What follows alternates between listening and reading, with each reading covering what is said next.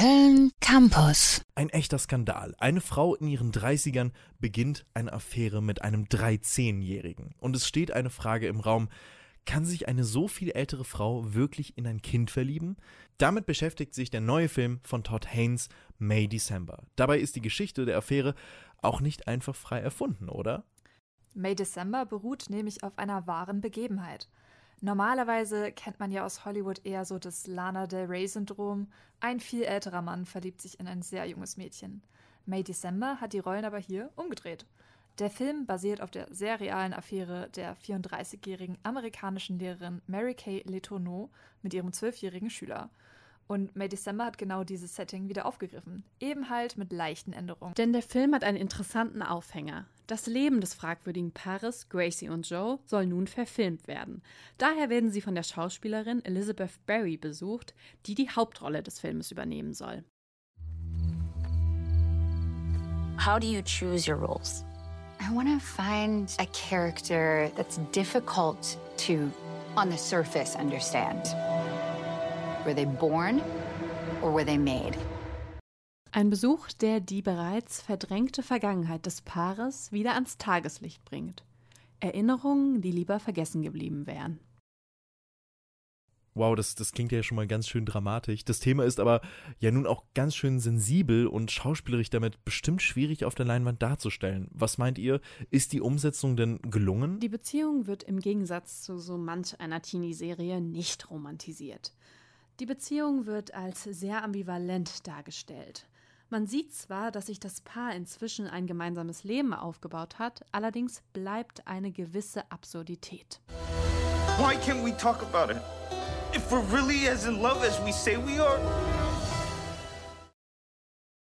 Der Zwang, die problematische Situation totzuschweigen, erzeugt eine sehr seltsame Stimmung. Die Beziehung des Paares wirkt insgesamt manchmal eher wie eine Mutter-Sohn-Beziehung. Cringe-Faktor definitiv vorprogrammiert. Diese Stimmung durch die Leinwand glaubwürdig rüberzubringen, stelle ich mir echt nicht so einfach vor. Die Rollen aller Beteiligten scheinen in sich ja schon super komplex zu sein. Wie schlagen sich denn die Schauspieler so? Ja, May December ist auf jeden Fall mit Star Power besetzt. Natalie Portman als die Schauspielerin liefert auch schon echt eine solide Performance, aber für uns ist Julian Moore als Gracie absolut rausgestochen. Sie schafft es in der Rolle einfach gleichzeitig hochemotional, aber auch super manipulativ zu wirken.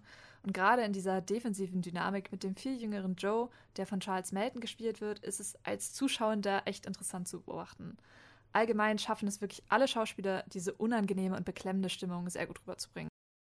Das klingt tatsächlich sehr intensiv, beklemmend, aber dadurch auch dann ziemlich authentisch. Aber jetzt mal Hand aufs Herz, lohnt sich der Film. Der Film greift ein absolutes Tabuthema in unserer Gesellschaft auf und genau das macht ihn so interessant. Außerdem überzeugen mich Julian Moore und Natalie Portman mit einer erstklassigen Performance. Natalie Portmans Darstellung erinnert mich dabei sehr an ihre Rolle in Black Swan. Wenn ihr Fans dieses Films seid, ist May December auf jeden Fall das Richtige für euch. Tabus werden gebrochen und moralische Grenzen werden überschritten. Was meinst du, Julia? Ja, ich kann dir da nur zustimmen. Ich finde es halt auch besonders interessant, dass May December diese Rollen umgedreht hat und wir eine Frau in der Rolle der manipulativen Person erleben, was ja für Hollywood echt eher untypisch ist. Dem Film gelingt es aber auch einfach, die Thematik aus allen Sichten darzustellen und dann das, ohne das Ganze wie eine romantische Liebesgeschichte wirken zu lassen. Wenn man sich dann dabei noch im Hinterkopf hält, dass die Geschichte auf eine wahre Begebenheit basiert, das macht auch definitiv noch was mit einem beim Zugucken. In May December mal reinzuschauen, lohnt sich dann auf jeden Fall. Und dafür muss man ja auch gar nicht mehr so lange warten, denn May December kommt am 1. Dezember sehr passend auf Netflix raus. Danke Kati und Julia www.kölncampus.com www